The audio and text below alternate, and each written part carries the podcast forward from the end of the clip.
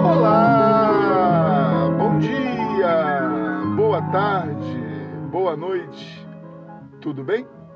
Hoje eu quero falar com você um pouquinho com relação ao nosso modo de vida, de como isso pode afetar nossas decisões e escolhas, ok? Eu sou o pastor Carlos Lira, da Igreja Cristã Nova Vida do Fanchen, em Queimados, Rio de Janeiro, e este é o programa Simplesmente uma Palavra.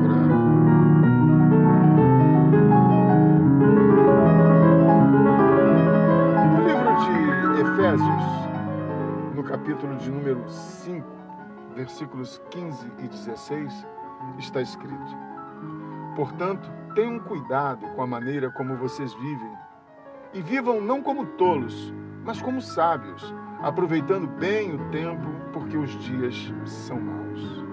Até aqui. Meu amigo, minha amiga, o tipo de vida que levamos afeta a nossa visão deturpa a nossa percepção do bom, a nossa percepção do melhor, do necessário, fazendo-nos tomar decisões erradas, induzindo-nos a escolhas erradas.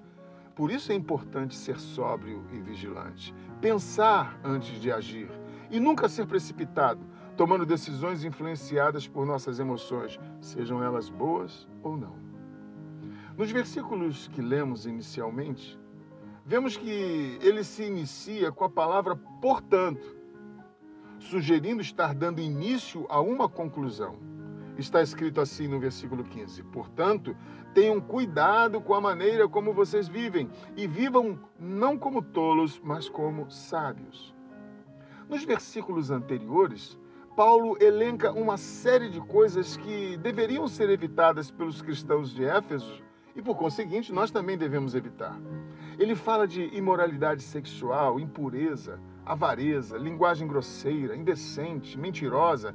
Ele diz que essas coisas faziam parte da nossa velha criatura, do nosso antigo modo de vida. E já que agora temos Cristo em nosso viver, não andamos mais nas trevas, e sim na luz. E ele diz, portanto, preocupem-se com o seu modo de viver. Não vivam como tolos. E no verso 16, ele diz para aproveitarmos bem o tempo. E por que será? Porque um modo de vida desregrado, um modo de vida sem propósito, um modo de vida fútil, sem relevância no que fazemos ou pensamos, nos conduzirão ao erro, nos conduzirão ao fracasso. Por isso muitos estão vivendo mediocremente, porque desprezam esses conselhos e vivem somente para os prazeres momentâneos, para a satisfação da sua carne, sem a preocupação de construir um amanhã melhor.